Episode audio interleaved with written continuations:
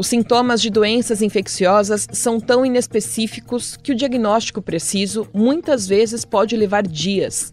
Em algumas situações, com resultado negativo, é preciso repetir o exame em busca de uma resposta mais efetiva para que o tratamento seja correto e eficaz.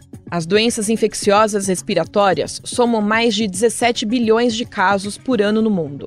É comum que o paciente melhore antes mesmo da doença ser identificada.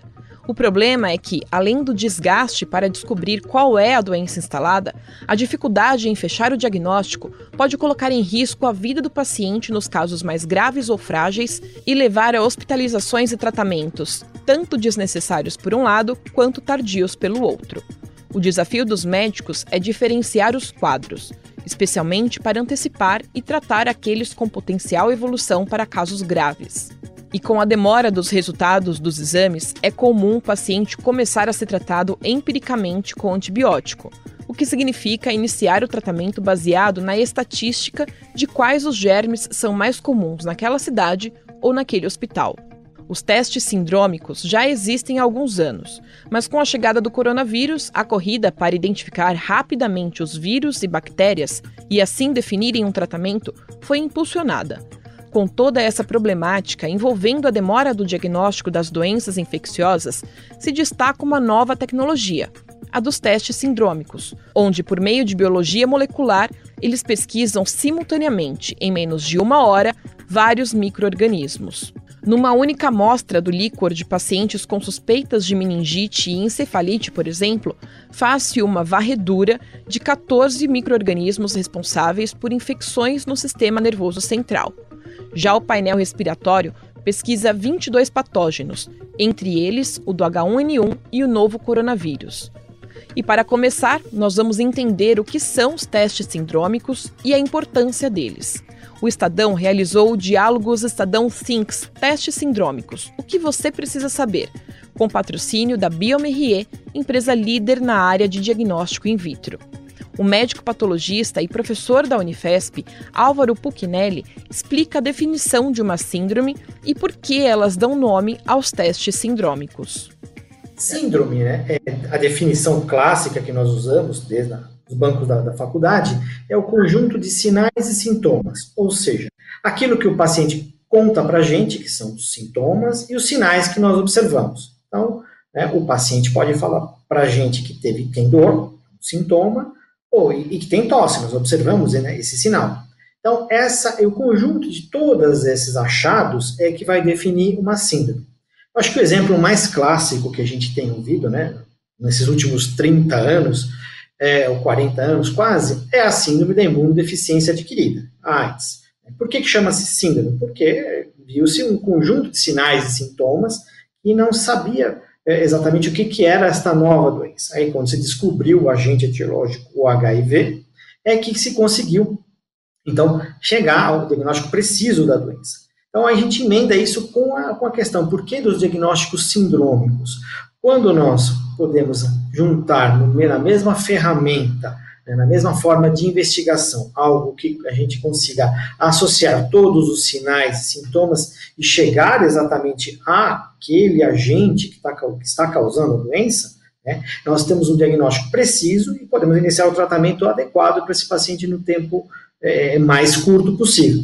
Então, esse conjunto de sinais e sintomas é que orientam os médicos nos seus diagnósticos. Então, temos síndromes infecciosas, síndromes é, neoplásicas, né, relacionadas aos cânceres, síndromes relacionadas à insuficiência cardíaca, renal e assim por diante. Então, o primeiro passo do médico é ele ouvir o que o paciente tem a dizer, né, juntar todos esses achados, né, tentar encaixar isso numa, é, numa síndrome e, a partir daí, iniciar a investigação. Então, uma, as ferramentas que nos auxiliam isso estão a história e os exames específicos dirigidos para elucidar a questão. A biologia molecular é a área que estuda os organismos do ponto de vista molecular. E o médico infectologista e vice-presidente da Sociedade Brasileira de Infectologia, Dr. Alberto Chebabo, faz um panorama da evolução da biologia molecular e também explicou o papel dela de poder revolucionar o diagnóstico. A biologia molecular ela vem é, ampliando muito o nosso cenário de diagnóstico. Né? Na realidade, a biologia molecular ela vem ampliando muito o cenário de diagnóstico de, é, de várias doenças, de várias patologias, mas dentro das doenças infecciosas, a gente agora realmente está entrando no século XXI. A gente já vem utilizando a biologia molecular há algum tempo, mas metodologias que eram mais demoradas, né, mais trabalhosas é, e com custo, às vezes, até proibitivo. Hoje, né, com a, a, o avanço é, das técnicas diagnósticas, das técnicas de biologia molecular, a gente consegue utilizar elas de uma forma muito mais rápida, muito mais, é, inclusive na beira do leito, ou seja, é, no, no, próprio laboratório hospitalar, com equipamentos que transformam essa biologia molecular é, num, num, cenário mais fácil de se realizar, sem necessidade de um laboratório é, todo preparado para a realização desses exames. Né? Você, às vezes, num equipamento, você consegue fazer uma gama enorme de, de exames. E isso faz com que a gente consiga detectar rapidamente né, um número grande de, de patógenos, de bactérias, de, de outros, de vírus, bactérias, é, vermes e protozoários, quer dizer, um número grande de micro-organismos capazes de causar infecção num determinado quadro sindrômico. Por exemplo, eu consigo num quadro de diarreia importante, uma diarreia aguda num paciente, eventualmente até num paciente imunodeprimido, né, que já tenha alterações que, em que qualquer coisa pode causar diarreia, né, ele não tem só aquela diarreia que a gente está acostumado numa pessoa imunocompetente, quer dizer, qualquer microorganismo, é, uma gama enorme de microorganismos possa causar esse, esse quadro de diarreia, que às vezes de quadro de diarreicos graves, que causam até dano é, e risco à vida, né, desse paciente, a gente consegue diagnosticar agora muito rapidamente com, essa tecno, com essas tecnologias. O que antes a gente precisava de vários exames, de é, é, dias para a gente ter esse resultado, hoje a gente consegue com a biologia molecular, é, em que eu consigo detectar um número grande de patógenos com um único exame, né? A gente consegue fazer isso em poucas horas e dar um diagnóstico mais rapidamente e instituir o tratamento mais rapidamente. Né? Então a biologia molecular ela está mudando muito o cenário de diagnóstico e de tratamento de manejo dessas doenças. No cenário pandêmico, especialmente os testes sindrômicos podem contribuir para o melhor tratamento de doenças infecciosas. A agilidade é uma das características que difere esse novo teste dos convencionais, além da sua precisão. Mas quem explica melhor essa diferença e destaca a tecnologia como principal aliada é o médico patologista clínico e coordenador de serviço de líquor do Laboratório Clínico do Hospital Israelita Albert Einstein, Dr. Gustavo Bruniera. É o teste sindrômico, ele possibilita a pesquisa simultânea, ou seja, ao mesmo tempo, de vários agentes etiológicos, agentes infecciosos que podem estar causando uma determinada síndrome, vírus, bactérias ou mesmo fungos é, em uma rodada única, ou seja, um único teste fazendo é, essa pesquisa ampla, essa pesquisa aberta. Traz também muita rapidez, porque, como eu disse, fazendo um teste de vários agentes ao mesmo, você consegue ter resposta mais rápida na detecção ou não de todos esses agentes o que é fundamental para a decisão clínica. E tudo isso em equipamentos que trazem eficação técnica muito importante. Eu acho que a gente pode traduzir essa diferença por uma palavra: tecnologia. Na verdade, não é uma metodologia, são testes moleculares por métodos já conhecidos. Mas o desenvolvimento tecnológico permitiu que toda essa infraestrutura e essa técnica que antes, como eu disse anteriormente, necessitava de equipamentos específicos, equipamentos caros, é, profissionais treinados especializados nessa área de molecular, nessa área de diagnóstico. Hoje não. Hoje eu colocar isso tudo dentro de um equipamento que é mais ou menos um equipamento do tamanho de um videogame, podemos dizer assim, e um equipamento que traz toda essa tecnologia embarcada, um processo totalmente automatizado, onde o operador ele vai só colocar a amostra numa bolsa, que a gente fala, num, num, num pack, e essa bolsa é colocada dentro do equipamento e o equipamento faz todo o processo é, da reação de PCR internamente, sem nenhuma referência de um operador. Como já citamos a pandemia do novo coronavírus e estamos falando em testes, vale a pena lembrar que uma das inseguranças da população é justamente quanto aos testes rápidos.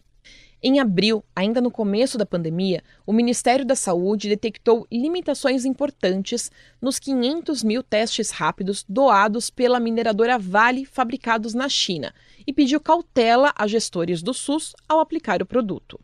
A desconfiança do governo federal surgiu após análise de qualidade de um laboratório privado, feito a pedido da pasta, apontar 75% de chance de erro em resultados negativos para o novo coronavírus o percentual de erro cai para 14% em exames positivos, ou seja, que apontam a infecção.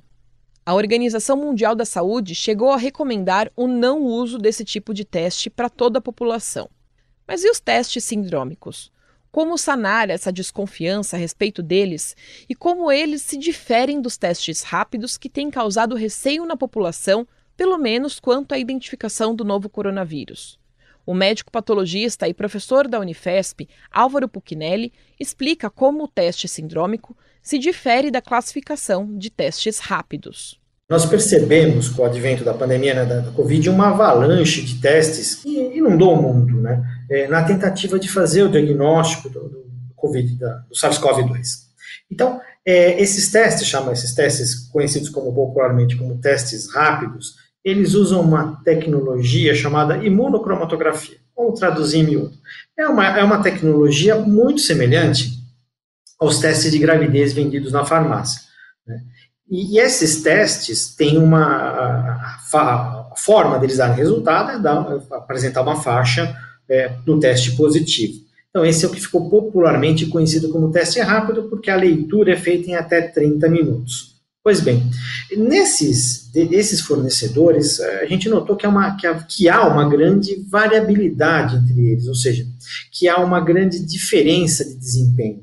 Então, as pessoas acabaram ficando assustadas porque a imprensa, com razão né, e com justiça, deu ênfase justamente ao fato de que alguns kits, alguns testes, não tinham desempenho adequado. Né?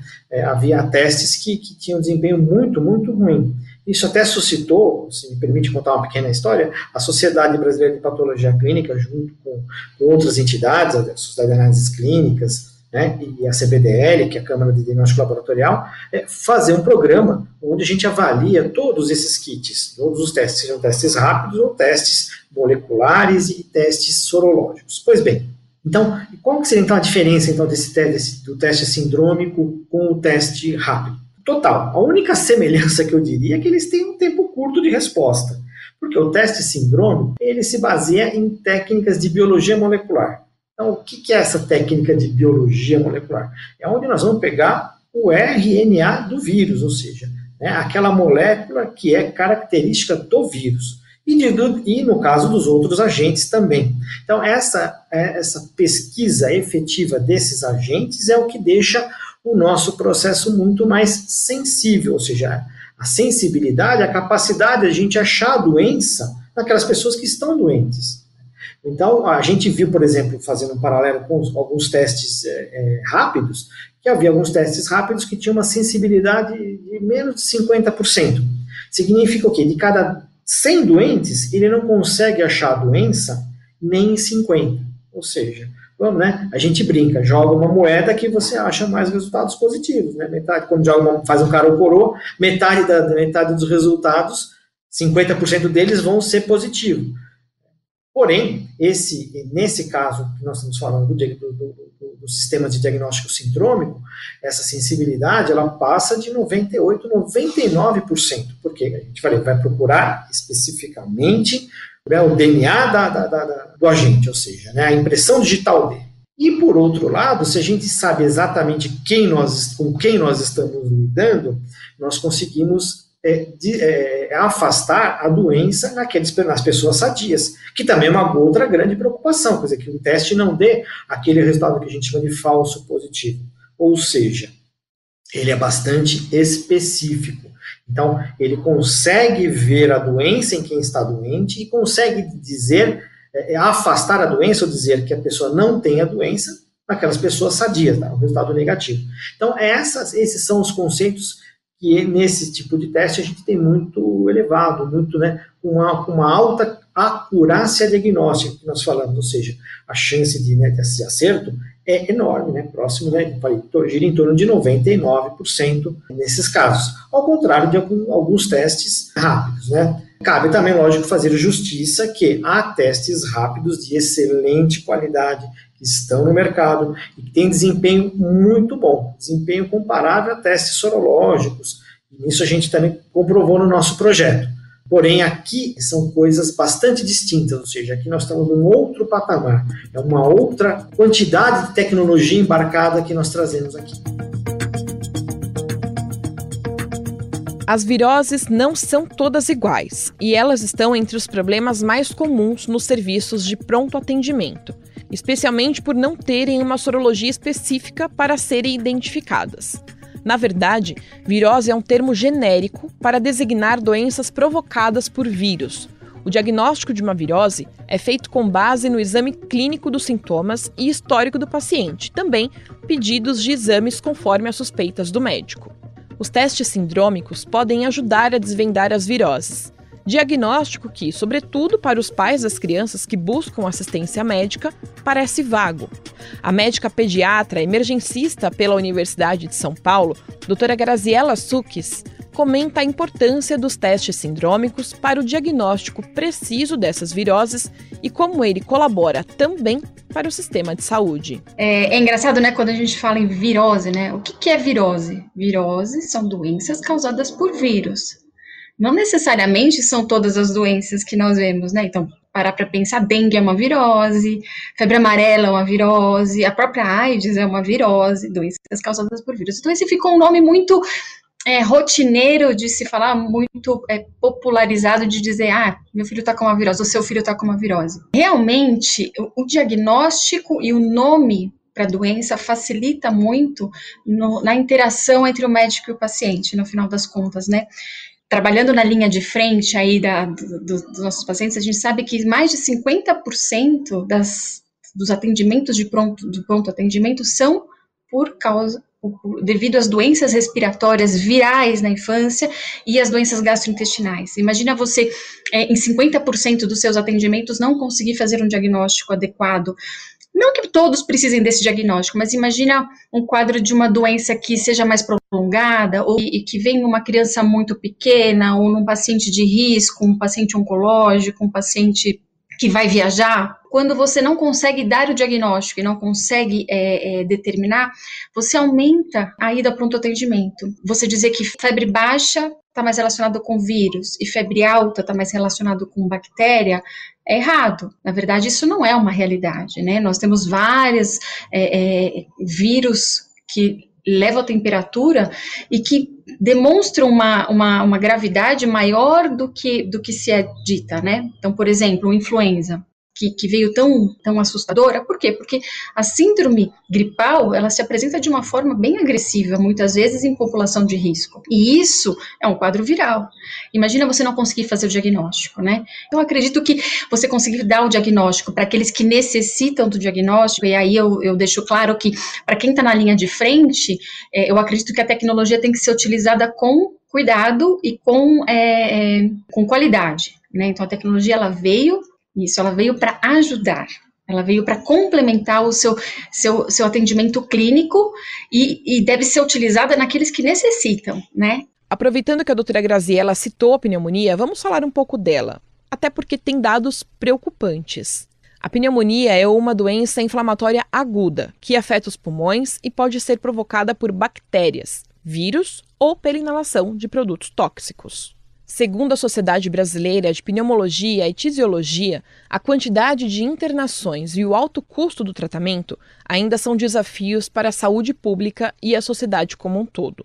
Dados do Data Unicef, ligado ao Fundo das Nações Unidas para a Infância, também chamam a atenção para os riscos da doença, que é a maior causa de morte por doença infecciosa de adultos e crianças, sendo responsável pela morte de mais de 2 milhões e meio de pessoas incluindo 672 mil crianças em 2019. A entidade chama atenção para o fato de que no mundo, a cada 39 segundos, morre uma criança vítima de pneumonia. E é dentro desse contexto que o médico infectologista e vice-presidente da Sociedade Brasileira de Infectologia, Dr. Alberto Chebabo, ressalta a importância dos testes sindrômicos para quadros de pneumonia. Entre as doenças, né, a pneumonia é a principal causa de internação.